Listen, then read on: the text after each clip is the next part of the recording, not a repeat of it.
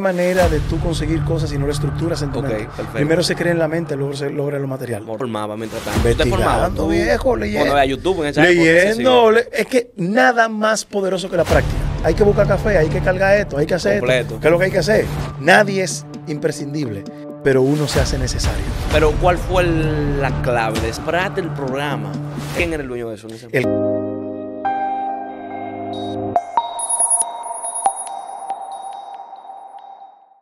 Primero darle las gracias a Dios por permitirnos estar aquí. Gracias Joel. Vamos a tirar para adelante. Joel, una pregunta. ¿Tú te defines como que tú eres influencer, tú eres comunicador, imagen de la compañía madura del país? Bueno, en, en mi trabajo, yo soy artista. Perfecto. Yo no me encasillo en un... Yo tengo la virtud y me preparé para dominar todas las artes. Chulísimo. Y eh, eso encasillar, claro, hay gente que es, nació influencer. Eh, hay gente que es actor y solamente hace eso. Yo lo he hecho todo y, y me gusta hacerlo todo, entonces yo me considero artista. Señora, aquí tú- seguramente todo el que va a ver esto te conoce, pero para el que por casualidad no te conoce, el profesor Joel tiene ahora mismo el programa más rankeado del país. Amén. Joel representa la marca más importante del país. Joel, ¿cómo se llega a ese nivel? Vamos a darle para atrás el reloj. Dámele Eh, para atrás. Cuando tú tenías 14, 15 años, tú pensabas que tú ibas a llegar a este nivel. Sí, porque yo lo planeé todo. Cuéntame de eso, que no, me hay, gusta. no hay manera de tú conseguir cosas si no lo estructuras en tu Ok, mente. perfecto. Primero se cree en la mente, luego se logra lo material. Mortal. Eh, por eso hay gente que tiene muchos sueños y se quedan en sueños. Sí. No lo materializa, pero de que yo lo armé en mi cabeza todo el tiempo. La gente cree que no, pero la vaina es calmada. Yo creo mucho en eso, loco. Y, y 100%. la Hay gente se- que da golpe de suerte. Sí. Bien, eh, eh, pasan una serie de situaciones que te favorecen, Ajá. pero eso no es la mayoría. No. Cuando tú tienes una capacidad, tienes un talento, yo siempre le digo a la gente, no importa lo que te apasione, no importa cuál sea tu talento, púlelo, ve qué herramientas tienes a favor y cuáles en contra, para en función de eso armar un plan. Y eso fue lo que yo hice. Pero ¿cómo tú con 14 años tú dices, vamos a armar un plan? Porque 14 me- meses, con menos. Yo tenía, ¿Cómo fue la- yo tenía, primero, desde que yo tuve uso de razón, yo nací en un lugar muy, muy, muy, muy pobre, de muchas precariedades. Y empecé, ¿Dónde vivía? ¿Qué? ¿En dónde no?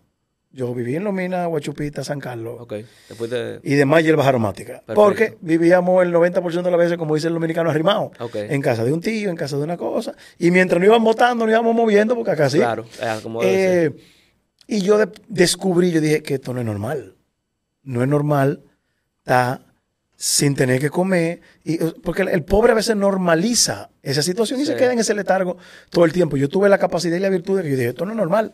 Y empecé a investigar, y, o sea, como un niño, y veía que había gente que estaba bien y nosotros estábamos mal. Verdaderamente, cuando tú dices sin comer, eso es literal. Sí, claro. Hubo días que sí. Hubo, hubo días que sí, y hubo días que había una sola comida, y hubo días que solamente, eh, simplemente no había. Eh, y de- a partir de ahí yo dije, yo tengo que salir de esto. Yo tengo que salir de esto. Identifiqué inmediatamente cuál era mi fortaleza, el arte. Por eso mi charla se llama El arte me salvó la vida. Pero arte que tú cantas bien, tú pintas. Yo, loco, no, es que yo tenía, comunicas. yo tenía la capacidad de dirigir grupos siendo un niño, gente de adulta. Yo, yo siempre, yo creo que el liderazgo me ha acompañado. Y yo sabía sentarme en una esquina y yo sé el que manejaba todo lo que pasaba ahí. Entonces, eso me dio una capacidad. Yo, creo- yo creo que en esencia yo soy Sí. comunicador. Sí. Y eso me daba la ventaja de, de poder interactuar con la gente. Entonces yo dije, es por aquí la vaina. ¿Y, qué, por ejemplo, estando chiquito, tú dirigías o, o los muchachos tú los Viejo, ponías en el que- colegio.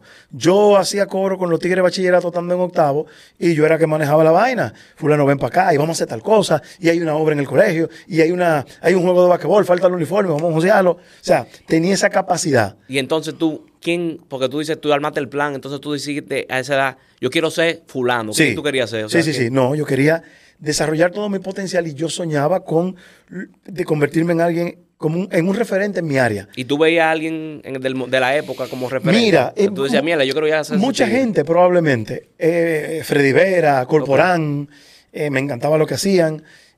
Luego descubrí a Adal Ramón en México Ok. y yo decía que no, que Verdugo, a Ramón. criminal de guerra. ¿Y cómo tú, cómo, entonces tú empezaste a planear, pero cómo? Claro, Porque- identifiqué mi fortaleza. lo tengo el talento. Sí. Bien, tengo Sí. el talento, tengo la disposición y tengo la disciplina. Ujú. Que no tengo recursos. Y entonces, Y no, ¿qué, se- qué vamos, a buscarlo. Vamos a buscar las oportunidades, vamos a buscar los recursos. ¿Qué pasa? Yo viviendo en esos barrios, vivía ahí, pero no convivía con el barrio. O sea, me refiero, yo jugaba basquetbol y todo y hacía vida, pero yo salía para el centro. Para la Lincoln me tiraba, yo jugaba basquetbol en el San George viejo. Nos Ah, colábamos verdad, un grupito yo de panitas. Como éramos duros jugando Ajá. y dándole cotorre a las mujeres, nos tirábamos para el San George, para los field days. Ajá.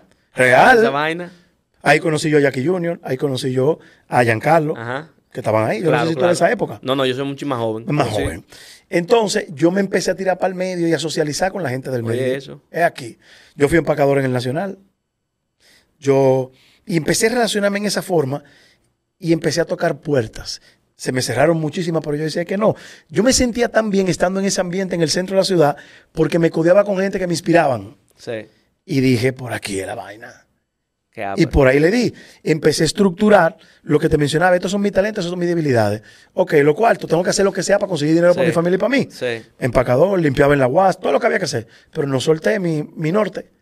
Eso que yo ganaba, te voy a hacer un cuento. Yo audicioné para los ilegales en el 96, 7. Wow. Yo trabajé cinco meses en la UAS limpiando. Ando tú- viejo, leyendo. Veía YouTube en esa Leyendo. le- es que nada más poderoso que la práctica. formaba mientras tanto. O sea, a, a nivel me refiero a lo que tú querías hacer que era comunicador. Tú te formabas. Viejo, leyendo. Cuando veía YouTube en esa época. Leyendo. le- es que nada más poderoso que la práctica. Olvídate de eso. Hay gente profesional en teoría. ¿Y cómo tú practicabas?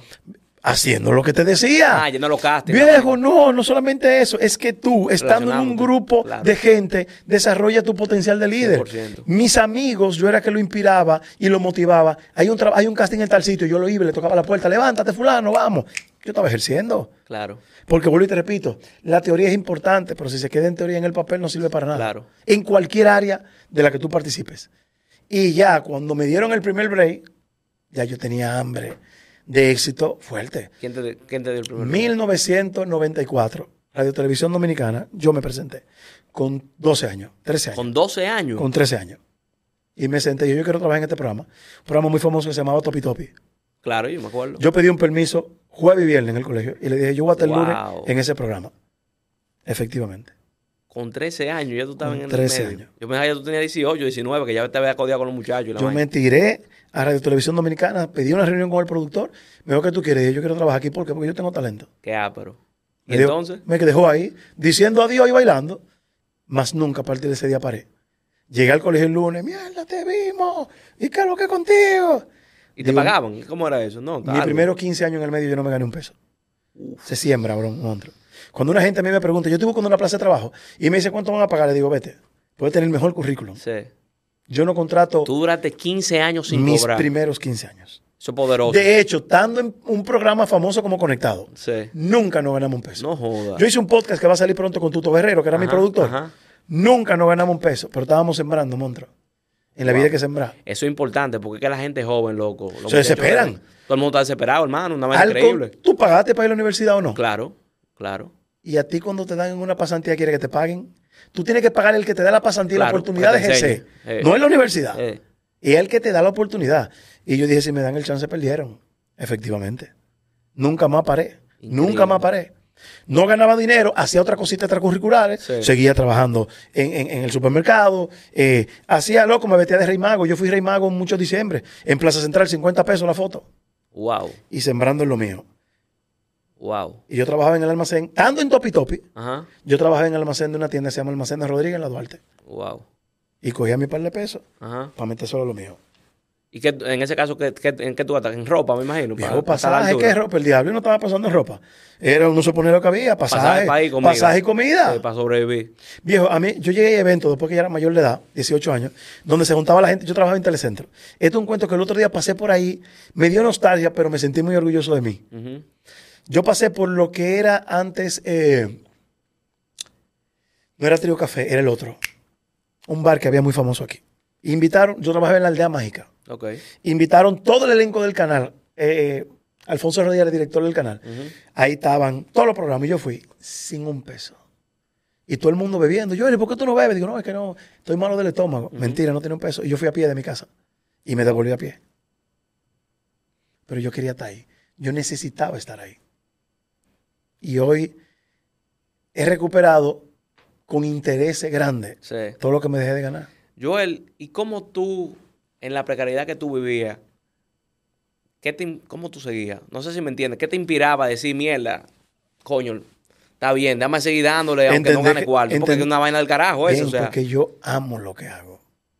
Pero de una manera que, que yo no... Si le hice 15 años sin ganar un peso, Tú estás disfrutando. uf, todavía, loco. A mí me pasa eso. Todavía, yo no me muevo por dinero. Yo tengo una transición ahora de empezar a hacer lo que a mí me gusta, no necesariamente para ganar cuarto. Antes ganaba dinero, full, me iba full bien, pero que estoy cambiando ahora le quema a pasión real. Yo amo lo que hago. Y si eso te permite ganar dinero, boom, Sí. usted es un bendecido. Y si no, Si no amas lo que haces, no, si, si no puedes hacer lo que tú amas porque te permite ganar dinero, ¿qué hacemos ahí? Porque me pasaba a mí, yo pensaba, qué sé no, yo. bro, eso es mentira. Es que yo lo que pasa. Que yo te dije, date cuenta que esa respuesta te la va a responder algo que ya yo dije. Ajá. Mientras necesitaba dinero para comer y para mantener mi familia, hacía lo que me tocaba. Fui empacador, lo que sea, Sí. apostando lo mío, sin quitarle el ojo a lo mío. Por eso yo digo, si usted le toca ser recesionista, sea el mejor recesionista. Sí. Usted no sabe si ahí va a estar la persona Sí. que le va a dar la A oportunidad de aquello Ya, que usted quiere. Ya copié. Si a mí, yo soy dueño de una empresa, manito, yo paso por un pasillo y un papel, yo me paro y lo recojo. Si yo no lo recojo, yo soy un mediocre. Sí. Ah, no, aquí hay una gente para limpiar. Somos un equipo. Claro. Todos hacemos de todo. Joel, entonces después de Topi Topi, ¿tú fuiste para la universidad? ¿Qué universidad? Yo dejé el colegio en tercero de bachillerato. No relaje. Por necesidad y porque entendí Que yo no buscaba nada ahí. Ok. Nada. Pero te formaste. Yo fui autodidacta, claro. Sí, full. 100%. 100%.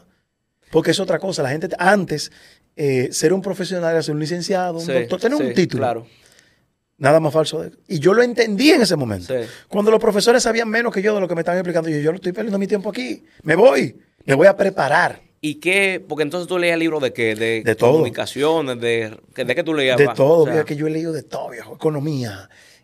Pero ¿sabes lo más importante que he leído? Ajá. Autoconocimiento. Esos son los libros más criminales que yo me he leído. ¿Cómo? Edgar Tolle. Bien, porque llegó un momento que conseguí dinero y no era feliz. Terrible eso. Me ha pasado. Terrible. Sí. Cuando tú llegas a conseguir todo lo que tú no es pensabas, feliz, es incompleto, vamos a decir. todo lo que tú Sí. pensabas Sí. que el dinero iba a solucionar, entonces ahí viene una búsqueda para adentro, no para afuera. Claro. Y lo descubrí hace, pero me tomó depresión y medicame y de todo. Entonces, ¿qué pasó ahí? Empecé a buscar dentro de mí. Todo lo demás estaba resuelto. Vamos a resolver otro tema. Y en ese, en ese camino todavía ando, Cada día. Sé que eso es- no se acaba. Vean acá, Joel, entonces, topi topi, seguiste creciendo, llegaste. Entonces, mágica. Hice en Mango TV, en Dati, hice en, en Amed Canal 47 con Honey, un proyecto que se llamaba Video Hits, Honey Estrella y yo. Ajá. Después me fui a Mango con Juan Luis, ahí nace Conectados. Yo busqué eso, mi oportunidad. Cada cosa de esta que yo te estoy hablando, a mí nadie me llamó. con- háblame de conectado. Yo me hacía presente. Que era algo muy famoso en la época. ¿Cómo tú llegaste para El allá? programa joven más exitoso que ha registrado la televisión dominicana. Yo fui a Mango a pedir una oportunidad para trabajar en el canal. Me dijeron, pero es que aquí no hay nada para ti. Había un programa que se llamaba Date un Chance, que le daban chance a presentadores por un día. Yo fui ese día. Le gustó como yo lo hice. Y le dije, oye, como yo creé mi oportunidad. Digo, y si en Date un Chance hay un presentador que recibe al que le van a dar el chance. Aperísimo, claro. Es el tipo. claro. Eso es como el que canta en el concierto antes del verdugo. Aquí no hay cuarto para pagarte. Yo no necesito dinero. Yo lo que quiero un break. y ahí con que tú, en que tú trabajabas mientras tanto. Ahí em- y se date un... ah, No, loco, yo estaba qué? Vistiéndome de rey mago, ah, ok. trabajando en la. UAS, limpiando. ¿Qué edad tú tenías? Ahí ya, para conectado. Debía tener unos 19 años. Ok. Ya todavía rodado. Son Un- seis años cogiendo lucha. Vestido de rey mago en Nueva York, que me iba de Lomina vestido de rey mago para Wow. Plaza Central. Ese calorazo. Y entonces, Apostando a lo mío, loco. te Eh, viene, te- te- conectado. eso, me dan- me Me dijeron que sí. Para, eh, claro. Me- me- se, la, se la puse así. Ajá. Mira, el tipo tiene talento. Y se es mueve- gratis. Se mueve bacano y no va a salir gratis. Lo que yo no sabía que yo tenía la furia Sí. de King Kong atrás. Sí. Me dan el break y ahí viene Juan Luis y decide relanzar el canal. Y Tuto entra, conozco a Tuto. Ok.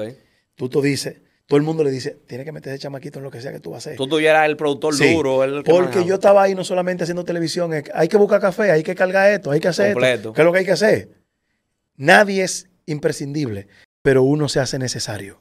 Tú estabas, en otras palabras, vamos a decir, lo que llamarían hoy networking, que dije que buscando relaciones, pero al final era una vaina joseando. Y haciéndome necesario. sí. ¿Para qué tú me necesitas? ¿Para ir a buscarle el periódico al jefe? Yo estoy buscando el periódico, esperando mi oportunidad.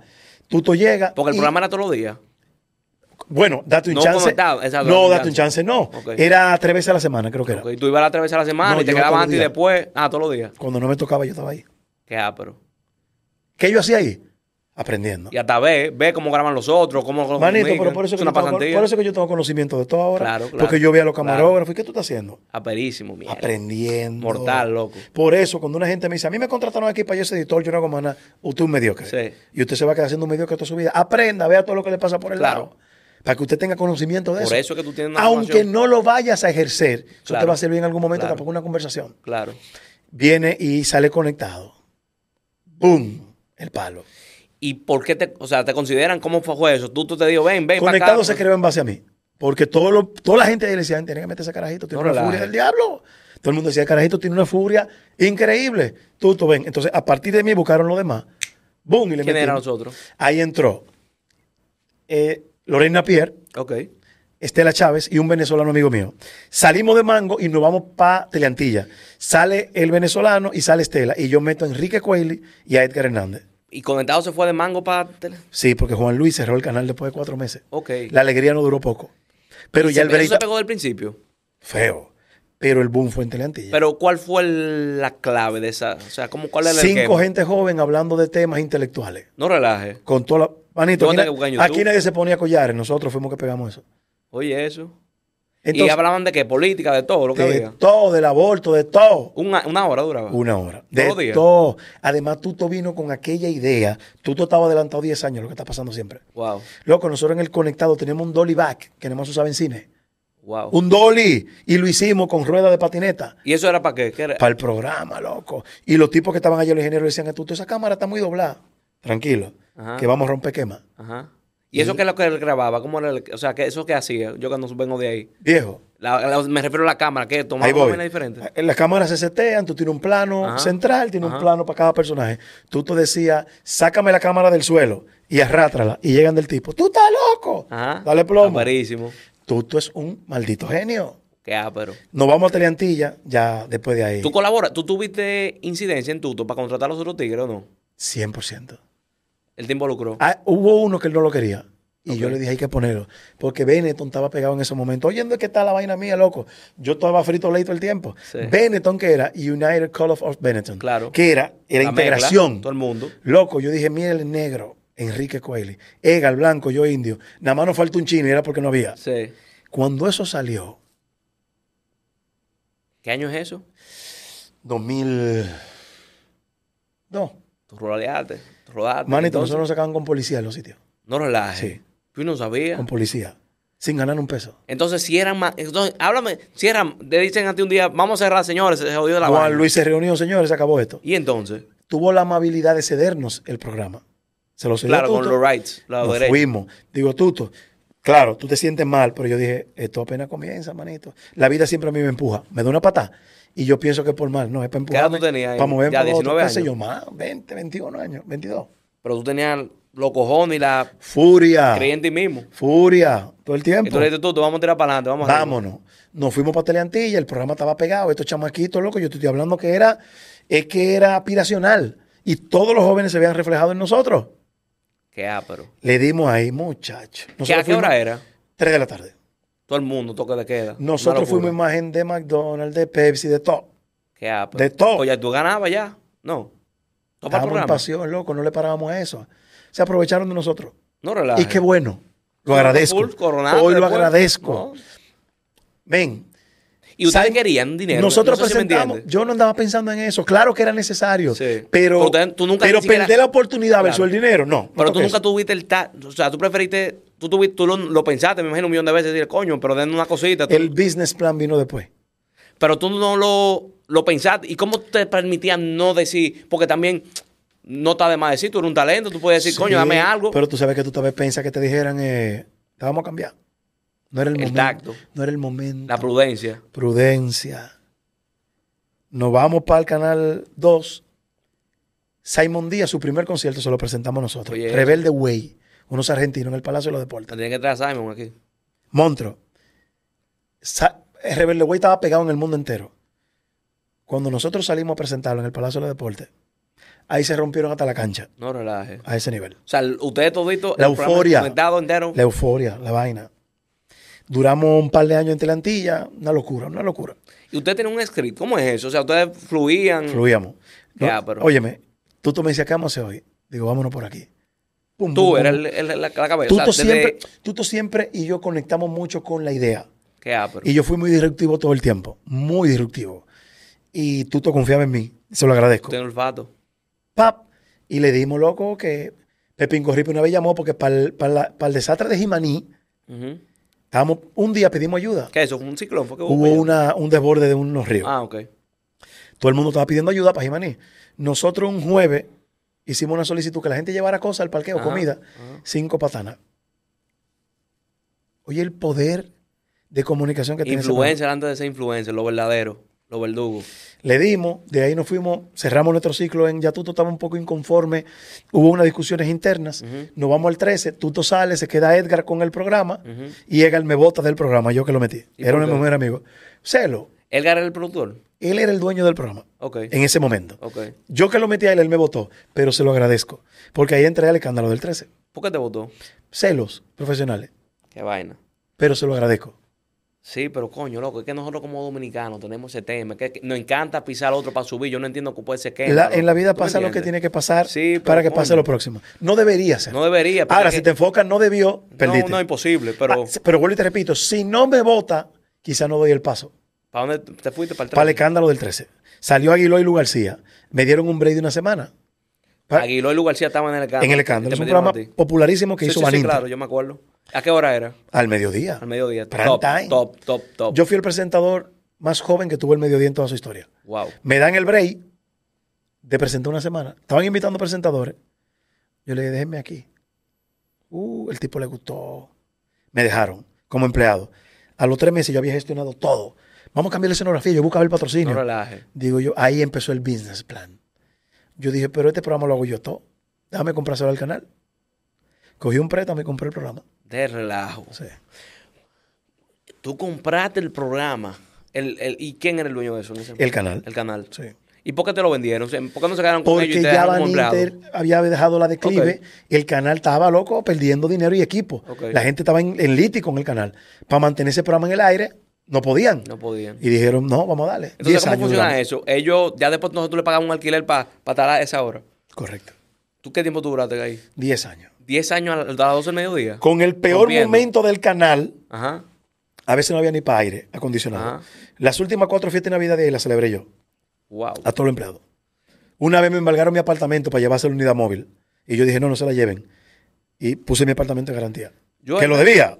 Vean acá, Joel, entonces, ¿cómo a una gente que está tirando para adelante, y ahora es influencer, porque tú, tú eres un influencer antes de ser influencer, para empezar a tirarle a, a compañías grandes, que tú le, ¿a qué empresa tú le tirabas en ese momento, por ejemplo? Por decir un ejemplo, una, que tú le tiraste para yo empecé siendo modelo de presidente. Ok. Yo era promotor, yo fui modelo y Ah. promotor. ¿Y cómo tú, que viene Joel, Cogí el break. Joel no lo, espérate, Joel está conectado, se va para el escándalo, Joel coge un préstamo, compra el escándalo, ok. ¿Cómo Joel va donde presidente, donde cualquier otra marca y dice, fulano, apoya? O sea, no sé si me entiendes, ese No, paso. y ¿cómo nadie tú- quería apoyar el programa porque no había rating, ni siquiera medían. Por eso es. ¿Por qué? Porque estaba en el peor momento. Pero ya yo estaba trabajando con toda esa empresa como modelo y como animador. Claro. ¿Y cómo yo me hice animador de presidente? Un día faltó el animador y dijeron, mira, no hay que lo haga. Yo le doy. ¿Dónde fue eso? Eso fue en una actividad en San Francisco de Macorís. ¿Y por qué tú estabas allá en ese momento? De modelo, loco. Yo era Ya. modelo. Es que hay que estar, loco. Modelo. Hay que estar. Y dije, si me dan el micrófono, perdieron. Me dieron el De micrófono. relajo. ¿Así fue tu relación que empezó con presidente? Nunca más he parado con presidente. Wow. A partir de. Hay que estar. Y después de ahí me convertí en el animador de los eventos más grandes que se hacen en este país. Que ah, pero loco. Yo estaba en una Me serie. imagino que tú estabas en los festivales presidente. Todo. Oye esto. Aquí se hizo una serie que hizo Univision. Ujú, Y buscaron a todos los talentos que estaban pegados en ese momento. Yo era un mierda. Y yo fui como extra. Para la experiencia. Quería trabajar con la gente de Univision. Loco, y nos fuimos. Yo, yo pasé tres veces por atrás de la cámara. Pa, pa, pa, ya. La última noche, quien estaba pegado en ese momento, que era el protagonista, se enfermó. Y ellos habían cuadrado una fiesta para todo el personal de despedida. Y él la iba a animar y él no fue. Yo me había pasado la serie entera grabando, haciendo coro. Pero pon el carajito a este que, que él le mete. El productor se paró y dijo, ¿dónde estaba este muchacho? No, él era extra. Él dijo, yo no le perdono que ustedes no me hayan presentado a este tipo. Wow. Eso fue en, en qué, en qué En la- pedazo de en qué estamos Eh, hablando. ya, yo, ya yo te estoy hablando que yo estaba en conectados, pero ganándonos el reconocimiento. Ok, ok. Era un, un reconocimiento más Claro, mediático claro. que... ¿Y entonces qué, qué dijo No, monstruo, yo quedé, ya tú sabes, a partir de ahí todo el mundo me puso el ojo. ¿Y qué No, lo porque que- si, eh, como siempre pasa, si el, si el duro de fuera dice que esté duro, él es ¿Y- duro. ¿Y qué es lo que es con este tipo? Y ahí, papá, empezaron los breaks, empezaron los breaks, empezaron los breaks. Y el resto es historia. Qué increíble, loco. Y entonces el escándalo duraste 10 años, nada más hacía eso. 10 años, loco, compitiendo con los principales Todo el canales. los princip- mediodía, todo lo duro. 10 nominaciones tuvimos, pero el canal estaba en su peor momento. Después de ahí, Tú grababas entonces eso todos los días, de lunes a viernes. vivo. Yo ¿Cuánto, producí- qué, qué hora? ¿Dos horas? ¿Una dos, de 12 a 2. Yo producía el programa y todo. ¿Qué pasa? La vida de nuevo me mueve. Un día llegué al canal y estaba cerrado, militarizado. Gómez Díaz lo había comprado. Yo ni siquiera mi escenografía pude sacar. ¿Y eso era tuyo? ¿Y entonces? Yo soy un tigre cuando me caigo, reboto. Agarré y dije, y ahora que ahí estaban empezando las redes sociales a explotar. Ya yo era influencer. Estamos hablando dos- del 2 al 12, 2012. Estamos hablando. Sí, do- no. Esto fue 2000. Yo cerré, me cerraron el Ajá. programa 2014, 2015. Ya, está, Y había yo dije, ya yo había estaba pensado, yo me había hecho fan de Jimmy Fallon. Duro, durísimo, mortal. Y yo dije, yo voy a cambiar la forma de hacer televisión en este país. Y duré dos años escribiendo Me Gusta de Noche. ¿Cómo así escribiéndolo? Escribiéndolo, loco, pensándolo. ¿De verdad? ¿Cómo yo voy a adaptar un late night Ajá. a este formato? Pero, pero es que yo, incluso en los periódicos salía, eh, todo el mundo dice que va a ser el programa que va a cambiar la televisión. Cuando, con- eh, cuando Me Gusta de Noche salió, los, los titulares eran, Joel reivindica la televisión de calidad. Wow. Yo copié lo de los late night internacionales, salvo la diferencia que ellos tienen un productor para cada cosa, yo lo hacía solo. Porque Jimmy Fallon es como tú, él canta, sabe No, no, va a hablar. pero Jimmy Fallon es talento. Sí, claro, un talento. Jimmy Fallon gana 20, 30 millones de dólares. Eso dice mi esposa. O sea, Jimmy Fallon, hasta para el completo. segmento de la bienvenida, Es un tipo hay un completo. tipo que escribe. Sí, es un tipo con completo. completo. Sí. ¿Qué pasa?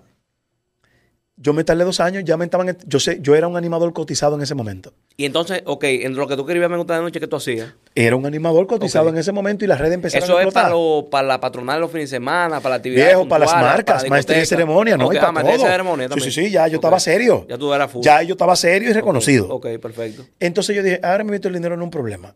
Claro. Déjame concentrarme en esto. Y empecé a buscar los recursos. Era una escenografía espectacular. el y yo quería conceptualizarlo bien.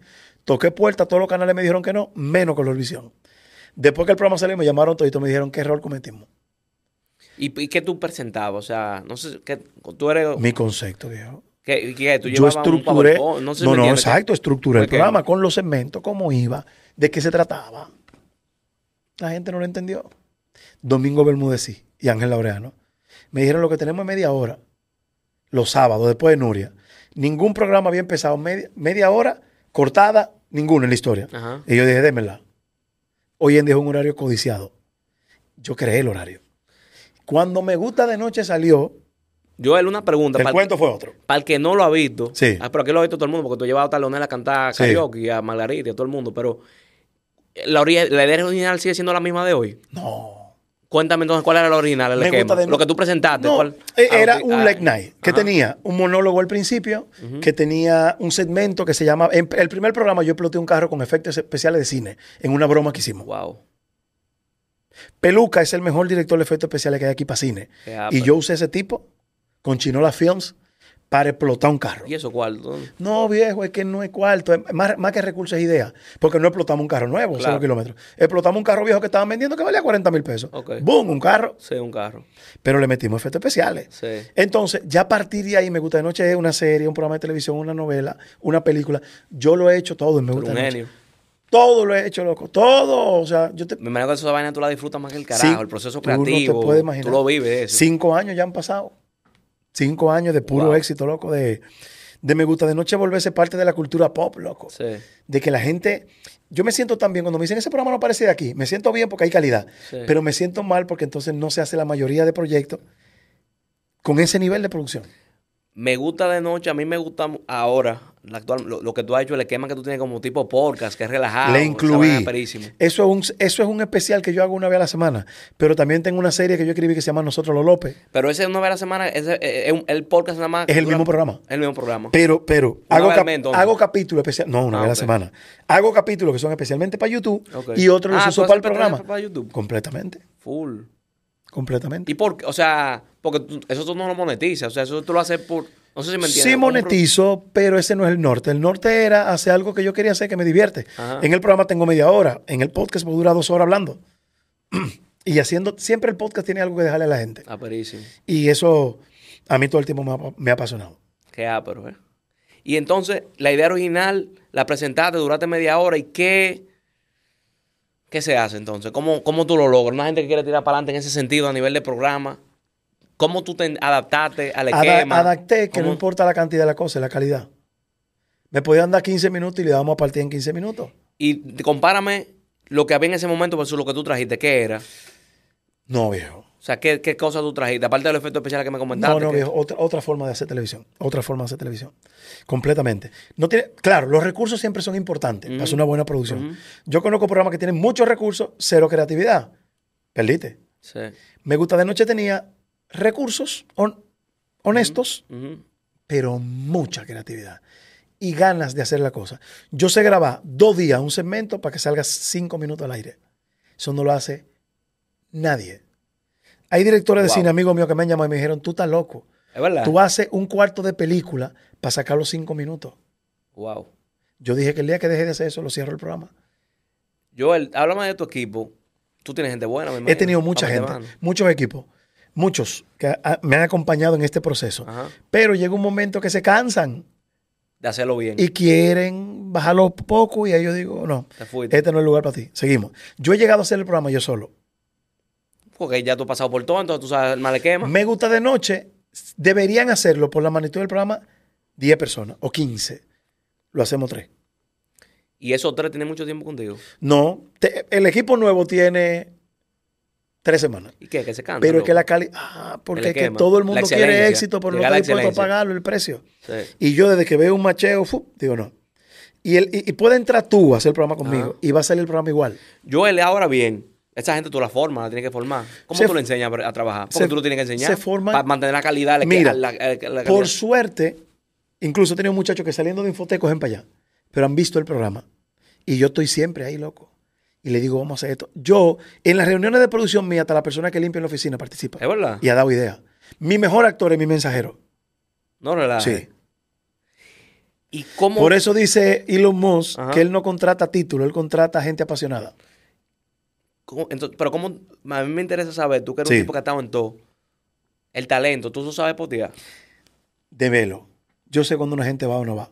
Y veo gente con mucho talento sin disciplina. No me interesa. Y una gente que quiere trabajar contigo, llego yo, Joel, que yo soy el Joel nuevo, no el Te Joel leo 94. en cinco segundos. ¿Qué yo te te tengo que decir a ti para convencerte, para meter mano? Primero, no preguntarme cuánto van a pagar. ¿Y qué más? Es que eso se nota, viejo. Cuando tú es, yo le digo a la gente, ¿por qué tú quieres trabajar aquí? Y mientras me va contando, yo, lo que va saliendo no sale de aquí, sale de aquí. Sí. Y yo lo voy viendo. Hay gente que ha ido con un currículum criminal No, y, teorizando, y teorizando. Sí. Y se sientan y me dicen, ¿el pago cuánto es? Le digo, párate y vete. Así lo he hecho. mentira. 100%. Digo, tú no eres la persona que yo estoy buscando. ¿Pero por qué? que No eres la persona que Lo yo voy a usar, lo voy a usar. No, Yo creo que o sea, tampoco, para mí es un reto. Tampoco irrespeto a la gente. No, imposible. Mira, y mira cómo. Usted hace un anuncio que usted necesita un camarógrafo aquí. Ajá. Y viene una persona. Y ya tú sabes que ese no es. No le digas, te vamos a llamar. No, es importante. Tenga lo Sí. de decirle, no eres el perfil ni la persona que estoy buscando en este momento. Esa persona se va a buscar otra oportunidad y no se queda con la ilusión. Claro, de que esperando la llamada. porque nos cuesta ser honestos. Sí, hay que serlo, loco. Hay que serlo. No eres la persona que en este momento, para este proyecto, estoy Yo buscando. vi una, una, una vez una presentación de Manuel Corripio. Sí.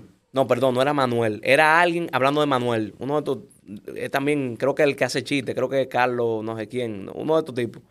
El punto es que él dice que él le agradeció mucho a Pepín, perdón, a Manuel, porque Manuel, cuando no le gustaba la película que él, le estaba promoviendo, le decía, bro, no voy. No voy. Para no, para no, para no te voy a hacer perder tu tiempo. no Tengas voy. o no tengas Sí, la razón, Claro, usted está siendo honesto. Claro. Y eso es integridad. claro. Y eso es lo que más nos cuesta a los seres humanos. Decir que no, Y nosotros los dominicanos somos en eso, porque No. nos encanta mantener al otro como el, eh, afuera de aquí, loco, pero, lo, alemanes. pero, lo, pero lo hacemos con las amistades. Sí, lo hacemos ¿Dónde con tú estás? Estoy Ya. llegando. y te aviso. Yo te aviso si nos vamos a el sábado. mira, tú puedes el viernes ayudarme con una mudanza. Tú sabes que no puedes. Sí, vamos a darle. Para decirle el viernes, loco, se me presentó una vaina. Qué vaina. Hay que ser Mira, todos queremos cambiar el mundo. Ajá. Esa, todo el mundo quiere que el mundo esté mejor. De la única manera que vas a contribuir al cambio del mundo es haciéndote una mejor persona, un mejor ciudadano y un mejor ser humano. Sí, full. Ese es tu aporte. Sí, Tú no tienes que hacer más nada. sí. Joel, con todo esto que tú has tenido, ¿cómo tú no te crees la película? He tenido mi momento de ego, lo tengo. Yo soy una persona egocentrita y eso me ha ayudado. Pero es lo que tú haces con ese ego. Cuando El así- que te diga, no, yo no tengo ego. Eso Dime mentira. tu pico de ego, una vaina que tú, cuando tú te creíste la película de verdad. No, yo lo hago cuando, cuando no quieren respetar mi, mi talento. Claro. Yo soy un tipo que me he parado de reuniones con VP de empresa porque llegan media hora tarde. No que él llegó ahora, lo siento. Usted y yo quedamos a las 10 de la mañana. No te importa voy. que sea la corporación tal que te va a buscar tanto. Manito, es que yo me he enfrentado a gente poderosa. Sí. Porque eso se acabó de que yo soy poderoso y yo te voy a bloquear. Yo prefiero morir de pie que vivir arrodillado. ¿Tú lo enfrentaste por qué? ¿Qué pasó? Gente que en su momento quiso ostentar sus esteroides, Ajá. de yo soy el que El esta era digital no soporta eso. Sí. Y yo le digo, lo que usted quiera. Vámonos a fuego. Y todo el mundo me dijo, no, esa gente. Ten cuenta, apellido fulano de tal. Por eso yo soy muy bueno en lo que hago. ¿Sabes por qué? Cuando tú eres muy bueno y respetas tu trabajo, en ese mismo la gente te va a respetar. Con Sí. ese tipo, Sí. el tipo me dijo, te voy a bloquear en todos lados. Tú no vas a trabajar Ey, aquí. pero, pero fuerte, le, dije, bellaco. le dije, eso es mentira suyo. Y donde me vea me lo dice de frente. Somos amigos hoy en día. No joda. Trabajó para sus empresas Wow. porque me respetó. Si me doblo, Sí. ahora tengo la capacidad de cuando me equivoco, hincarme. ser humilde.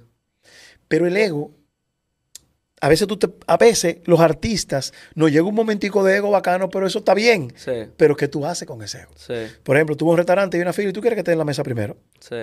Ahora, tú lo piensas, pero no lo ejecutas. Por eso te digo, tú te la crees, pero no lo ejecutas. Entonces, ¿qué pasa con eso? El ego es muy bueno porque te impulsa. Ahora, para creerte mejor que los demás, para sentirte con privilegio por encima de los demás, no. Ahora, a mí sí me ha servido para darme a respetar. Si usted y yo hicimos un acuerdo Sí. de que usted me va a pagar 10 pesos por yo presentarle un evento y termine el evento y usted me dice, no, te pago mañana y usted y yo quedamos hoy, no. Usted y yo quedamos que usted me va a pagar hoy. Sí. Usted me tiene que pagar. ¿Has perdido cuarto tú por esa actitud? He dejado dinero. Porque aprendí también que es mejor tener paz que tener la 100% razón. de acuerdo. Antes yo me encojonaba y todo. Pero ¿qué pasa? No fue solamente que renuncié, sino que ajusté. Sí. Yo antes trabajaba 30 días, ya el que no me paga el mismo día no trabajo. Y evitamos todos esos conflictos. Ah, Se acabó el juego. Y te lo evito a ti, me lo evito yo. Se acabó. Yo soy un profesional que hago mi trabajo y voy a aportar siempre. Tú me dices a las 10, yo llego a las 9 y media y estoy ahí 100%. Ujú. Pero tú tienes que honrar tu compromiso conmigo. Entonces, ¿qué hago? A mí, para yo trabajar ahora, hay que pagarme el mismo día que yo trabajo. Y te evito toda esa burocracia. ¿Por qué? Porque yo no puedo financiar a las empresas ricas. No. No. Yo hago una factura para que tú me la pagues 60 días, yo pago impuestos de eso. Claro. Hay excepciones donde tú tienes contrataciones mensuales. Eso es otra cosa. Sí. ¿Qué te pagan mensual? Sí. Pero, men, yo, he- eh, yo pienso que la cosa que más bien me ha hecho es a veces hay que decir que no. Y eso tú te evitas. Antes eh, había el joseo de dinero, acumular cosas. Ya ese no es el problema. Ahora es primero, yo no hago nada con lo que no me sienta cómodo. Aunque esté todo el dinero del mundo. Y segundo, yo soy muy claro cuando me reúno con un cliente. ¿Qué tú necesitas de mí? Yo de ti necesito. Hasta de decirte que me guardo un micrófono inalámbrico para yo hacer bien mi trabajo. Y tú me guardas uno de cable y yo no me subo al escenario. No relajes. No. ¿Y entonces qué Porque, pasa porque con el evento? limitas. Tienen que mandar a buscar el micrófono inalámbrico. Porque si lo hablamos primero, segundo, esa herramienta es para Y la que calidad tu también, trabajo, claro, porque que no me puedo mover. Sí. Ahora, si tú me dices, conchale, mira, yo le había cuatro micrófonos inalámbricos, se dañaron todos. Plomo. Pero, ah, no, yo pensé que el de cable funcionaba. No, no, no, no. Es que tú y yo hablamos de eso. Y yo te lo mandé. Es lo mismo que tú me digas a las 10 y yo llego a las 12 del día al evento. Coño, Joel, ¿pero qué pasó? Claro, claro. Entonces yo respeto mi trabajo a unos niveles, nivel Dios, loco. sí, Pero para que respeten el mío. sí. Y no todo el dinero se gana. Eh, Y como te dije, es mejor tener paz que tener la razón. Y esta que te voy a decir, te lo digo a ti porque en poco tiempo que te conozco y a tus amigos, sí. es mejor tener menos 100% para de tener acuerdo. ese más. 100% de acuerdo. El ser humano pasa por los procesos. Primero, ganar dinero para tenerlo. Y después pierde la vida cuidándolo para no perderlo. Ya, es, un, es un fallo grande. Es una carrera que tú nunca vas a ganar. Yo le doy gracias a Dios porque Yo tengo en muchos amigos diferente. millonarios que son pobres. Sí. Millonarios de los más duros de empresa aquí. No es que están atareados. Y me siento a comer con ellos y tienen tres celulares en los Una locura, hermano. Le digo, rico soy yo, Sí. que me voy a la playa los martes, Sí. si quiero. El lápiz consciente me dijo algo, mi amigo lápiz. Joel, yo soy rico de tiempo. Nada más ajustado a la verdad. ¿Cómo tú, ¿Por qué tú eres amigo de él? O sea, ¿cómo se Nosotros nos conocen? conocemos de Lomina. Ok. Se criaron juntos. No nos criamos juntos. Después fuimos empatando cosas. Cuando éramos famosos, y no- Lápiz siempre ha tenido mucho respeto por mí y yo por él inmenso, porque yo sé de dónde viene Lápiz. Y después en conversaciones, pero tú vivías en tal sitio. y tú- maldito loco, pero nosotros jugamos ahí. El diatre. Eh, Un proceso bonito, porque tú creces con gente que después tiene éxito. Y aquí este país ha subestimado el lápiz. Es duro el tipo. El lápiz es dueño de un movimiento entero. Tú puedes estar de acuerdo con él o no. Él es un referente de éxito. Punto. Durísimo. Un referente de éxito. Entonces, bro, tengo muchos amigos como tú así. Y, y gente que ha heredado dinero. Ajá. Que eso no es malo. No. Para nada. No. Eso lo Ahora, mandó. ¿qué tú vas a hacer con lo que te dejaron? Sí. No fue que papi me puso una empresa y me la Sí, dejó. sí. Tú no eres exitoso. No. Exitoso tú mantener esa empresa. Sí. Yo vengo del lodo, lo mío lo he creado yo a puro pulmón. Yo no siento respeto por el que recibe cosas y no hace nada con eso, al contrario, lo de barata. Hay que tirar para adelante. Usted es un estúpido. Sí.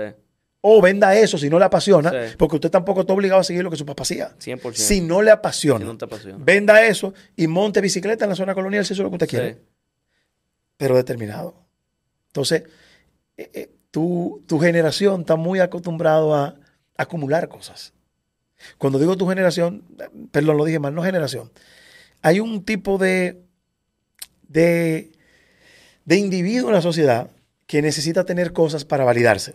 Un muy 100% buen de carro, un reloj, está en palmilla sin querer estar en 100% de palmilla, compra una casa de... Se meten incluso en lío que no pueden sostener Sí. para demostrar, y eso es poco amor que propio. al nivel del otro. No tienen valía. eso, no jode con eso. Yo no tengo nada que demostrarle a nadie. Sí. Nada.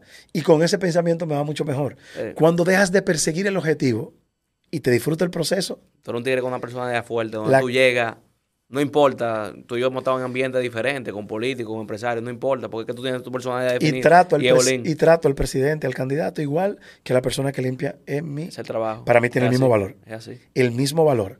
Pero es que el miedo se percibe. Te vas a juntar con tal empresario y tú te pones chiquito. ¿Y cómo tú haces para no ponerte chiquito? Al que, no, ya el que está al nivel tuyo, pero el que, el que está empezando, ¿cómo hace para no ponerse Si chiquito? tienes un norte claro, no tiene por qué hacerlo. Tienes que estar Y seguro. decir que no.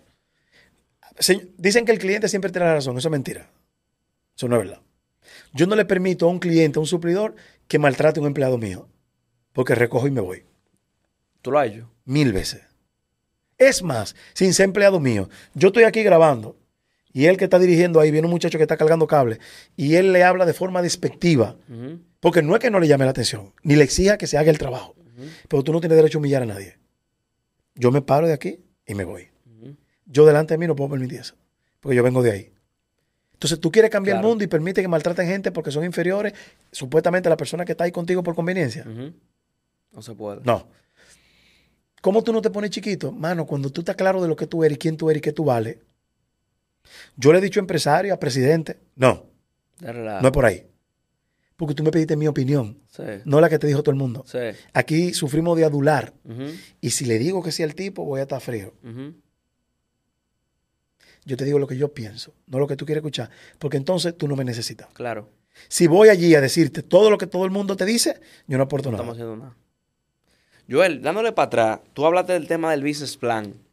Tú me dijiste que empezaste el business plan En el escándalo, en el escándalo. Sí. Tú cuando tú dices business plan, no nada más del escándalo de vida. de todo. Entonces, ¿qué tú? Explícame ese proceso. ¿Qué tú, ¿Cómo fue el esquema? Empezame a capitalizarme y a invertir en mi negocio. ¿Tú lo escribías o nada más lo pensabas? Lo escribía.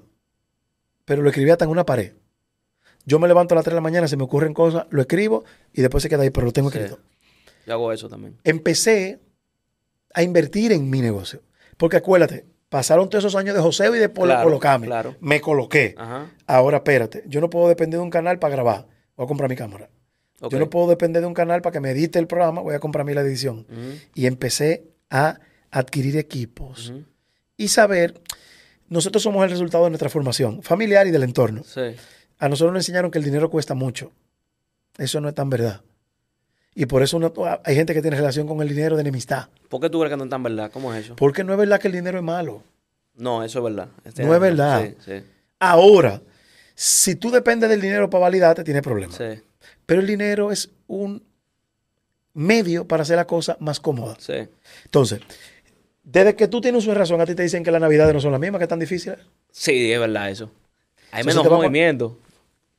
Y que te, por ejemplo, tú ibas a la playa un lunes y tú te sentías raro, tú dices que yo aquí en la playa, porque la playa se va los fines de semana. Ajá. Ese es el modelo que nosotros nos han enseñado. Yo me tiraba para el náutico los lunes y los martes, tranquilo. Nuestros padres tenían una vajilla para cuando iba a la visita. Sí, Eh, la mejor vajilla de mi casa es para yo comer. claro. En la pandemia yo me cambiaba y me perfumaba todos los días en mi casa. Qué ápero. Los viejos de uno tenían un vino muy bueno para un día especial, Sí. cuando vaya una visita especial. Ajá. ¿Y tú? ¿Para cuándo? Y yo empecé siendo un niño a entender eso. ¿Cómo tú lo entendiste? Men, porque miraba mi entorno. A veces tú estás en un lugar y estás ahí de cuerpo, no de espíritu. Sí. Entonces no- te pasa la vida por el frente. Wow. Y yo decía, no, men. Hay amigo mío, empresario. ¿Dónde tú estás? Yo le digo, estoy en la playa. ¿Qué tú haces un miércoles en la playa? Viviendo. ¿Qué haces tú en la oficina? ¿Será? ¿Qué tú haces en la oficina? y no es que estar en la oficina es malo, hay No. veces que toca. Claro. Pero ya hoy en día esta digitalización, la era digital es más poderosa que la era industrial. Mucho más poderosa. Háblame de eso. Qué bueno que tú entraste de eso, porque ahí iba por- quería lo del business plan y ahora quiero esto. Te creciste en la televisión, ¿eh? viste los celulares, viste Facebook, viste. Me gusta, de- te voy a responder de entrada. Ajá. Me gusta de noche se creó para televisión y para redes. Porque yo sabía lo que venía. ¿Cómo tú sabías? Porque ya las redes estaban explotando y yo veía que la gente estaba migrando para allá. Yo dije, yo tengo que hacer este contenido tan interesante que funcione en redes y en televisión. Efectivamente. Contenido rápido. Que la gente diga, puf, ya se acabó. A mí hay gente que me dice, ponle una hora. No, no quiero. Ah, porque sigue siendo media, es Sí, media hora todavía hoy. Y no quiero me- más de media hora.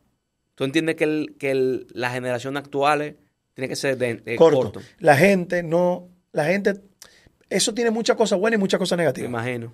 ¿eh? Pero tú no puedes correr en contra del sistema, porque te explota. Te explota. Tú puedes hacer pequeños cambios. Yo no quiero más, para lo único que yo quisiera más de media hora es para poner más comerciales y no lo necesito. ¿Por qué? Porque con lo que tengo vivo bien, men. Yo no quiero mucho dinero, mucho dinero, mucho problema. Desde la, desde la perspectiva que aquí se ve el dinero. Sí. Entonces yo no quiero pasar mi vida cuidando dinero. No- gozar. Y lo estoy gozando, men. Y no quiere decir que yo tenga, no tengo nada. Pero puedo poner los pies en la arena un lunes y comerme un plato de comida que me gusta. Y ver a mi niña jugando en la playa. Yo te iba a preguntar, ¿con quién te gusta a ti disfrutar Con mi tú te conectas? Con mi familia, loco. Con mi familia, mis amigos, mi entorno, mi gente cercana, gente que me suma. Yo no quiero nadie que vaya a restarme. Nada. Y me costó aprender eso. O sea, ¿Cómo que gente de mi vida que yo amaba. Porque si tú y yo estamos aquí y tenemos una soga en el centro y tú vas para allá y yo para acá, ¿qué va a pasar? No. O se rompe la soga, Sí. o no nos quedamos estáticos. Ajá. acompáñate de gente que persiga no lo mismo que tú, pero que vaya acorde con tus valores, Sí. cuales quieran que sea. La gente entiende como valor cosas positivas Ajá. íntegramente. Eso ¿Cuáles es doble moral. Men, hacer lo que me gusta, no dañar a nadie en el proceso. No dañar a nadie en el proceso. Y yo creo que el más importante es respetarme a mí primero para poder respetar a los demás. Eso es demasiado poderoso. amarme a mí para poder amar a los demás. Yo tuve en una charla con Manuel Corripio precisamente, cuando la ex eh, vicepresidenta Margarita hizo de la nueva masculinidad. Tema muy profundo, pero aquí no lo hemos entendido. Yo tengo dos niñas. Yo nunca ni siquiera le he levantado la voz a mis hijas. Amén. Los primeros abusadores somos los papás. Sí. Yo he visto gente que ve en televisión que un tipo le dio golpe a la mujer y le acaban de dar una pela a su hija. ¿Qué abusador ese tipo? Usted es más abusador que ese. Claro. Porque usted le está enseñando a esa niña que la persona que más la ama la puede golpear. Terrible. Entonces usted le está validando que cualquier hombre la golpee. Mierda. Pues usted la maltrata. Los primeros abusadores somos los padres. Y el Estado tiene que invertir en eso, no es meter presa gente. Política pública para educar a la población. Pero no educarla en mami mi momú y en matemáticas, eso no es necesario. Retener cosas en la cabeza no tiene sentido ya. El sistema educativo actual colapsó. Ya está todo en Google. Lo que mi hija está estudiando en el colegio, aunque yo la preparo por atrás, no le va a servir de nada. ¿Cómo tú la preparas? No, men, enseñándole primero, primero, la primera materia que yo le enseño a mi hija es que se ame, se ame. Ok. Finanzas. Tú tienes que preparar al muchacho para eso. Porque ya retener que en qué año, pregúntame ahora cualquier cosa que tú quieras, lo que tú quieras, ¿Qué sé yo? lo que sea. ¿Quién ¿Quién, le tiró pe- el- quién fue que lideró la Revolución? Francesa? Sí, ajá. Yo lo busco en Google. Ajá. Punto. ¿Por qué tengo que retener eso? Sí. Full. Es así. Yo tengo que aprender a tratar a la gente que está a mi alrededor. Eh, Cuando tú dices finanzas, tú le educas a tu hija con qué? Ahorrar. ahorrar, a saber cuándo querer algo por vanidad y cuándo querer algo por necesidad. Y otra por disfrute. Son tres cosas diferentes. ¿Cómo? Háblame de cuando es por vanidad, ¿cómo, tú te- cómo uno se Oh, controla? mi para no- niño, para que no- está el iPhone 12. Ajá. Te compré el iPhone 12. Ajá. Al mes sale el 13. Tú no necesitas el 13. ¿Y que tú le dices? No, el 13 no va. No, pero le explico por qué. Ahí está. el- Y después se lo compro. Pero ya ella entendió que en una necesidad. Sí. Porque tampoco quiero que nadie le llene los ojos a mis hijas con cosas materiales mientras su papá puede. Sí, Y más si esa herramienta no es solamente un bulto. Mi hija estudia por ahí. sí. Entonces, que tenga, si yo puedo darle lo mejor, le voy a dar lo mejor. Es otra Sí. cosa. A los hijos no se les puede dar todo porque se malacostumbran. Mentira. Usted lo que tiene que enseñarle es que cuando se lo está dando, de dónde viene y por qué se lo estás dando. Ahora, si usted no tiene los recursos, usted le da lo que humildemente usted pueda. Está perísimo. Entonces, men, oye lo que te dije. Lucha contra la igualdad de la mujer, lucha contra el racismo, lucha con qué sé yo qué. Tenemos toda la vida luchando con eso y se han hecho grandes Sí, cambios. sí. Pero el que está peleando por los derechos de la mujer probablemente se parquea en el parqueo de un válido. Sí, Usted es un doble moral. claro. Hay mucho de Sea mejor ciudadano. Sí, A medida que yo esté bien conmigo mismo, voy a estar bien con todo el mundo. Si un tipo me choca por atrás, no me voy a desmontar, discutir, a pelear y a mentarnos la más. Hay mecanismos legales para resolver eso. Hermano, usted está bien físicamente. sí. Vamos a resolverlo por la vía correspondiente. ¿Cuánta gente se mata por un parqueo? Una locura, vaina. ¿Por qué? Porque la gente anda llena de ira. Sí. Llena, dando. Incluso esa gente que anda llena de ira le da fundaciones. No te dando dinero a fundaciones. ¿Por qué tú crees eso en psicólogo puté. ya, eh? ¿Por qué? ¿Por qué es eso? Porque acumulamos trauma de la niñez. Hay una cosa que se llama herida de la infancia. Les recomiendo a todo el mundo que lea sobre eso. Eh, hay ¿Algún varios libro? libros, Vale, hay vale. muchos libros interesantes de eso. La herida de la infancia es hasta una mala interpretación que uno hizo como niño. Tu papá un día tenía que irse de viaje y sentiste que te abandonó Sí. y tú te quedas con eso. Yo las tengo todas, la herida de niño. Todas. Porque a mí la vida me trató mal, chiquito. O no me trató mal, me tocó. Te tocó. Pero leí, me eduqué, lo aprendí. Mi papá hizo lo mejor que pudo con lo que tenía en la mano. Y mi mamá. ¿Tú vivías con tu mamá y tu papá? No, con uno con otro. Te va. Y, yo- y mi papá tenía muchísimo dinero, lo malgató. Todos los trabajos que yo pasé, lo pasé por él, pero hoy yo no me vengo de él. Duré mucho tiempo con odio. Cuando empecé a descubrirlo, mi papá le pasó peor. Su papá lo trató peor. ¿Qué podía él Qué darme? vaina. Ahora yo rompí con ese ciclo. ¿Qué hiciste? Loco, empecé a educarme emocionalmente y ahora no hago eso con mis hijas, Tal. ni con mi mujer, ni con la gente que quiero. Yo no puedo quererte y maltratarte. Sí. El amor no duele. No, que el amor, su- que el amor duele, eso no es verdad. No debe doler. Hay situaciones difíciles en cualquier tipo de relación, pero quien te ama no te lastima. Amén. Es Eso es imposible, Es viejo. así. Por lo menos no intencional. Es así. Joel, volviendo entonces, ya después que hablamos de business plan y de todo lo otro, en la parte digital, entonces, aparte del late night, como tú lo metiste para YouTube y todo eso, Joel como marca, como Fortalecer persona marca. o sea, como marca a nivel de Instagram y todo este tipo de cosas, ¿qué tú hiciste? O de sea, crear contenido criminal. Pero mi contenido siempre ha sido para aportar. Que yo enseño a través de mis redes sociales que tú puedes ser un papá joven y exitoso. ¿cómo tú lo mueves? Que tú Pues, puedes ser un buen esposo. Ven, Un post, yo peino a mis hijas. Yo juego con mis hijas. Yo voy a las reuniones del colegio. No porque eso se encarga la mamá. No, nosotros somos un equipo. Claro. Aquí nadie tiene función específica. Ujú. Aquí el que tiene la oportunidad y mayor capacidad hace esa función. Porque, por ejemplo, una cosa tan absurda, la mamá peina a la niña. ¿Y dónde te escrito eso? ¿Pero por qué? Yo puedo peinar a mi hija. Claro. Yo me siento y juego con mis hijas. Yo me siento y hablo con mis hijas. Le estoy dando confianza. ¿Para qué? Todo lo, lo para cuando venga lo complicado, de verdad. Que ella está viniendo. Yo tengo una hija de 16 años, manito. Y fui a España ahora cuando estaba allá que Sí, nos vimos. sí. Fui a cenar con su novio. Y a la semana de llegar aquí ya habían terminado. ¿A quién ella llamó? Al viejo. A su referente. Mortal. Yo quiero que mis hijas se casen con un Qué tipo lo más parecido a mí en el chulo. trato. Cuando un tipo le levante la boca, ella diga. Ese no es para mí. mi ¿no? papá nunca me levantó la Sí. voz. Tú no puedes hacer eso. Y ya la, la grande lo sabe. Un amigo le falta el respeto a mi hija. Y ella dice, hey, conmigo no. Porque ella vio que papá no hizo eso. Sí. Y también ella, como bien tú dijiste, se, se quiere ella misma, entonces no, no, no lo permite. Hay papás que le dicen a los hijos, en la mesa no se come con celular. Ellos chateando. Sí. Y mi niña chiquita me dice, pero tú tienes el tuyo. Y yo le digo, tú tienes razón, mi amor. Todo el mundo lo suelta. ¿Qué te decían antes? Los muchachos se callan cuando los niños hablan. Ajá. Niños retraídos. Ajá. Niños con problemas. Niños sin personalidad. Sí. Algo muy común, esto es para abuso. Cuando un niño repele a una gente, chequea que hay algo.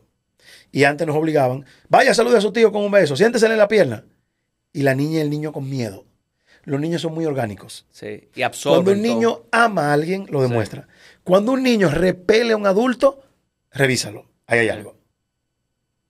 Wow. Entonces, todo eso que yo le enseño a mis hijas, que tú quieres que tus hijas estudien, no, que sean felices. ¿Qué ellas quieren ser? ¿Qué ellas quieren estudiar? La Yo 16. quiero que sean, no, están descubriendo. ¿Te ha La niña es muy chiquita, la grande le gustan los negocios, le gusta la cosa. Yo le dije, vive, descubre. Ya hoy en día, no quiere ir a la universidad, no vaya. Ahora, prepárate. Que son cosas diferentes. Juan Bosch fue autodidacta. Sí. Yo soy autodidacta. Porque no es no estudio, porque la gente entiende, no estudie, no vaya a la universidad. Sí. ¿Usted quiere ir a la universidad? Vaya. Ahora, también les digo, hay papás que castigan a los hijos porque le va mal en un examen. Usted es un abusador. Usted no se puede subir en ese barco. Nadie puede ser evalu- evaluado por un momento de que un examen te pusiste nervioso, se te olvidó. Mi hija, papi, saqué 95, maravilloso. Papi, saqué 70, maravilloso. ¿Hiciste todo lo que tuvo a tu alcance para esa nota? Sí, bien, Se acabó. terminamos. Tú estás lejos. No, viejo, es que, Tú estás claro de lo que es hay. que yo quiero dejar esto un poquito mejor de lo que yo lo encontré. Háblame de cuando tú empezaste a dar charla. La charla universitaria, ¿cómo se llaman? El arte me salvó la vida. ¿Cuándo fue eso? ¿Por qué lo te Empe- motivó? antes de empezar la pandemia, loco, fui a varias universidades y la di. Fui a varias cárceles y la di. Vino la pandemia, boom, me trancó el juego, ahora la voy a retomar. ¿Por qué tú vas a la cárcel? eh? Men, porque hay, hay- yo pude haber estado ahí. De hecho, me topé con gente que vivía en el barrio que yo vivía. Increíble. Y la primera pregunta fue, ¿por qué tú estás preso? No, porque yo vivía en un barrio, mi papá y mi mamá se divorciaron. ¿Y yo por qué no estoy preso? Claro, el Estado tiene el compromiso de crear las condiciones para que los seres humanos tengan políticas públicas que le permitan formarse. Pero es una responsabilidad individual también. Conozco gente que está graduada, que tiene bueno trabajo y son basura de personas. Muchos empresarios aquí son exitosos y se sirven, sus productos son de venta masiva, de esos mismos empleados que ellos tienen. Sí. Y tienen un baño para que los empleados vayan que no son dignos. Usted es una rata Claro. como ser humano. Claro, claro, claro. Y se ganan cientos de millones de ¿Es dólares. así? Y los empleados comen en un lugar que no tiene ni siquiera un abanico. Sí, Usted es un mediocre. sí. La gente que tú más tienes que cuidar son la gente que te colabora. A lo viejo. tuyo. La persona que cuida a mi hija es mi familia. Y yo trato a su hijo. Yo compro una pelota y compro dos. Una para ese niño y una para ella. Porque esa muchacha está cuidando mi hija. Yo no la puedo maltratar. ¿Qué edad tiene la chiquita? No la ella? trate súper bien. Si tú no, no le des lujo, Sí. pero trátela con dignidad. ¿Qué edad tiene la chiquita? Un año, sí, es cinco años. Qué bien. Y el Estado está obligado a toda esa empresa. Lo que pasa es que men, son 500 años de, Sí. de corrupción que tenemos. Sí. En vez de empezar, no, porque que, que, que el vaina salarial, mierda, vamos a dignificar a la gente, loco. Sí. Que tengan un puesto de trabajo cómodo, que el baño donde vayan tenga agua, amén. ¿Tú has visto la seguridad de los edificios? Terrible eso, loco. Una casetica así. Sí. Y hacen su necesidad ahí mismo. Eso no es digno. No. man. Eso no es digno. Pero no le hacen la caseta más grande. ¿Tú sabes por qué? Porque sale más caro. Ese capitalismo de nosotros Un salvaje. capitalismo, Sí. que el capitalismo no es malo. No, jamás. Pero tiene que ir mezclado con el, el- el- el- Mira, la derecha y la izquierda tienen que encontrarse en el medio. Sí. Crear mucha riqueza y saber Y distribuirla. distribuirla. Y eso a mí me, me sensibiliza y me duele, loco, porque yo vengo de ahí. Sí. Ahora, ¿qué yo voy a hacer? ¿Ponerme a pelear con todo el empresario? No, yo trato a los míos bien. Sí. Y le exhorto a los demás que lo hagan. Ya de ahí eso quedará en tu conciencia. Joel, tú eres un tipo precursor, tú eres, tienes olfato. Tú eres influencer, tú eres comunicador, como tú dices, tú eres artista. en cinco años, ¿qué viene para la industria tuya? ¿Cómo tú ves el esquema en cinco Muchos años? ¿Qué va a cambios. Muchos cambios interesantes que ya se están dando. ¿Cómo que? Eh, esto, por ejemplo, donde nosotros estamos. Ajá. Eh, Antes habían canales de televisión y emisoras de radio, que era donde todo el que quería hacer un contenido iba. Ya cualquiera que tenga una luz, una cámara y un micrófono decente, crea su contenido desde su casa. O hace algo tan bien hecho como esto. Ujú. Adáctate a tus posibilidades. No puedes tener un micrófono Shure. Hay uno que hace el trabajo. Claro, esto va a ser en excelencia, si los recursos están. Sí. Maravilloso, Sí. poco a poco. Yo pienso que, date cuenta cómo, mira lo que pasó, y es lo que va a seguir pasando. Los muchachos de Netflix fueron donde los tigres de eh, eh, Block Brothers, creo que se llama, Blo- Blockbuster. Blockbuster, y le dijeron, loco, todas esas películas que ustedes tienen, vamos a digitalizarlas Ajá. y las ponemos por aquí. Nosotros somos los dueños del mercado. Ajá. Ahí, ahí. ¡Bum! El cine. ¿Cuántos directores exitosos están creando contenido para la plataforma digital? Increíble esa Netflix, eh, eh, eh, Apple, la que tú quieras. Nicole Kidman con una verduga, lo que está haciendo en serie de televisión No, pero ahora. olvídate Nicole Kidman. Yo te estoy hablando de Guillermo del Toro, yo te estoy hablando de Spielberg. Sí. Tipos que están diciendo películas que ya se están estrenando en la plataforma. Entonces, mi industria, la televisión, no, no va a desaparecer, lo que va a cambiar el formato, porque Netflix es televisión. Sí. Yo creo que la televisión al aire gratis va a surgir cambios. ¿Cómo qué? ¿Qué tú crees? ¿Cómo tú lo ves? Conchale, men, con, como por ejemplo lo que nosotros estamos haciendo en Colorvisión ahora. Colorvisión acaba de ser la primera película hecha para televisión, Ajá. Sí. Ah, no sabía. con Ángel Muñiz. ¿Tú vas a Brillante. en la película? ¿Eh? ¿Tú vas a estar? No, no, no, en esa no. Ok. Ya salió. Yo ahora voy a crear un contenido que va a ser una docuserie para televisión. Para televisión. va a Sí. ser. Entonces, para televisión abierta. Oye, lo que yo te estoy ¿Cómo diciendo. televisión abierta? Netflix, ¿qué es? Televisión prepagada. Ajá. Tú te suscribes Sí. Y pagas por un contenido que tú tienes todo el tiempo. Pero ¿cuál es esa, la diferencia entre la docuserie que tú vas a hacer ahora versus lo que se hacía tal vez hace 10 años? Lo que te estoy explicando. A nivel de acceso me refiero. a- ahí voy. Cuando, porque ahora mismo para tú ver una serie, tú tienes que pagar una plataforma digital para inscribirte. Nosotros te la vamos a empezar a dar en televisión abierta. Ok. Full. Con lo que hizo Colorvisión Sí. con el cine. Sí. Está bien. Ve al cine y ve tu película, pero nosotros te vamos a dar una al año o dos para que tú la disfrutes y se estrene en televisión. Que Porque es mentira que todo el mundo tiene internet. Eso no es verdad. Eso no es verdad. Hay sitios rurales donde se ve televisión. Y esa gente hay que servirles. Claro. Y esa gente hay que comunicarles. La televisión entonces no, no va a desaparecer. No, va a ir cambiando el formato y la monetización. Pero no va a desaparecer porque, señores, cuando se, cuando se, se liberó el Internet, después de la caída del muro de Berlín, nosotros tenemos 10 años de atraso a Sí, nivel de Internet. Sí. Cuando ya estaban pasando cosas, Ajá. nosotros estábamos dando pasos. Sí. Y eso va a seguir pasando. No estamos, ya estamos súper bien, pero van a cambiar la cosa, men. Tanto así que el presupuesto más grande de colocación de cualquier empresa va más destinado a redes sociales que a medios Es así tradicionales. ya, Es así ya. Sí. ¿Qué por ciento? Ya más del 70. Yo, yo diría que un 60. Wow. ¿Pero por qué? Porque la medición de engagement, de target, de las redes sociales y del YouTube es exacto. Entonces, una pregunta. No hay forma de truqueo. Hablando de eso, viene marca X, para no especificar a, a ninguna. Joel, te voy a pagar tanto por el post tuyo full. ¿Qué esquema creativo tú haces para que eso salga? ¿Tú lo preparas? ¿Sale orgánico? Depende del ¿Cuál es el cliente. tema? Depende. Mira, hay productos que te permiten ser muy orgánicos. Hay otros que no. Hay otros que son publicidad pagada. Punto. No te esmeres en crear. ¿Cuál conecta más? ¿Eh? ¿Qué conecta más hoy por hoy? Eso ¿Conecta igual? depende, porque si yo, si tú me pagas para dar una información que tú tienes televisores de 100 mil pesos a peso, Ajá, funcionó. funcionó. Depende. Ok. La gente no es torpe. Y tú no te puedes burlar de, de la inteligencia de los demás. Entonces, ¿qué hay que hacer para no, o sea, cómo se comunica mejor? Hay productos que te permiten ser orgánicos, Ujú. que entran al subconsciente directamente. Ok, Hay otros tantos que usted tiene que decir, señores, las cámaras Pepe ajá. estaban a 100 pesos. Ajá. Cámara Pepe me pagó para decirle que están a 5 pesos. Vaya a buscarla. Delen. Eso no es malo No, y es efectivo. claro. ¿Tú te, ¿Tú te vas a retirar? ¿Tú crees que tú te vas a Yo retirar? tengo 10 años que me retiré y sigo trabajando. ¿Cómo es eso? Cuéntame. ¿Cuál es el formato de retiro que tú conoces? Dámelo. No, el tradicional, que por ejemplo, en Dámelo. los países avanzados, te diga a los 65 años tú dejas de trabajar y te dan una pensión de 100 mil pesos al mes. Que no te puedes montar en un avión porque te duele la espalda. Vas a empezar a vivir la vida que debiste vivir mientras duraba trabajando. Cuando ya no tienes la fuerza. Yo decidí retirarme hace 10 años y sigo trabajando. A pericia. ¿Qué es retirarte? Decir, tengo la posibilidad, ojalá y todo el mundo la tuviera, Amén. del lunes, en vez de comer en mi casa, me voy para la playa. Y de allá trabajo.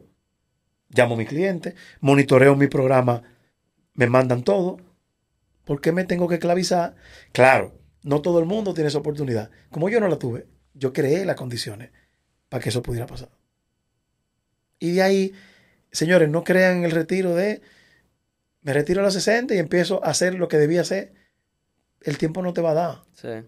Vive mientras trabajas. Yo dije esta frase y la voy a volver a repetir. Si amas los viernes y los fines de semana y odias los lunes, no estás haciendo lo que te gusta. Revísate. Mortal está eso. Muy poderoso.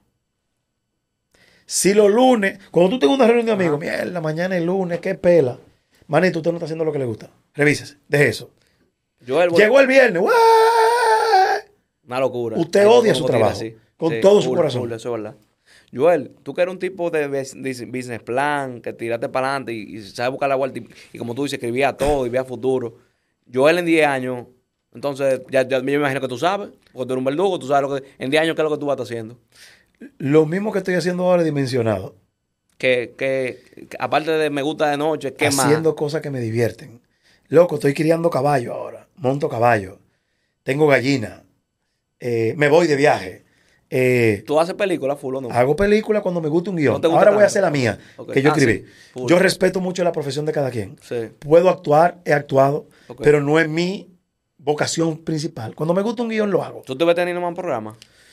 Tengo más, porque el programa de mi mujer lo produzco yo, el otro podcast. Ah, He hecho otras cosas, pero vuelvo y te repito, quiero tener menos para tenerme más. Es que tú eres rico. de Eso lo dijo Facundo Cabral. Brillante. No, yo, tú sabes, yo soy rico de tiempo. Sí, tú eres de rico tiempo Como y yo de digo, rico cerebral. y de- la riqueza cerebral. Men. Rico de verdad. El que ti- mira, te voy a poner este ejemplo. El que tiene 100 millones de dólares y alquila un bote o compra un bote y se va para Palmilla el 31, el día primero. Y yo voy, que no tengo esos millones, y alquilo uno y me paro ahí, ¿qué le hace que yo no haga? Lo mismo. Joel, gracias por todo, hermano. Gracias a ti, Te- hermano. Me queda, te queda a ti traer más Big Papi para acá.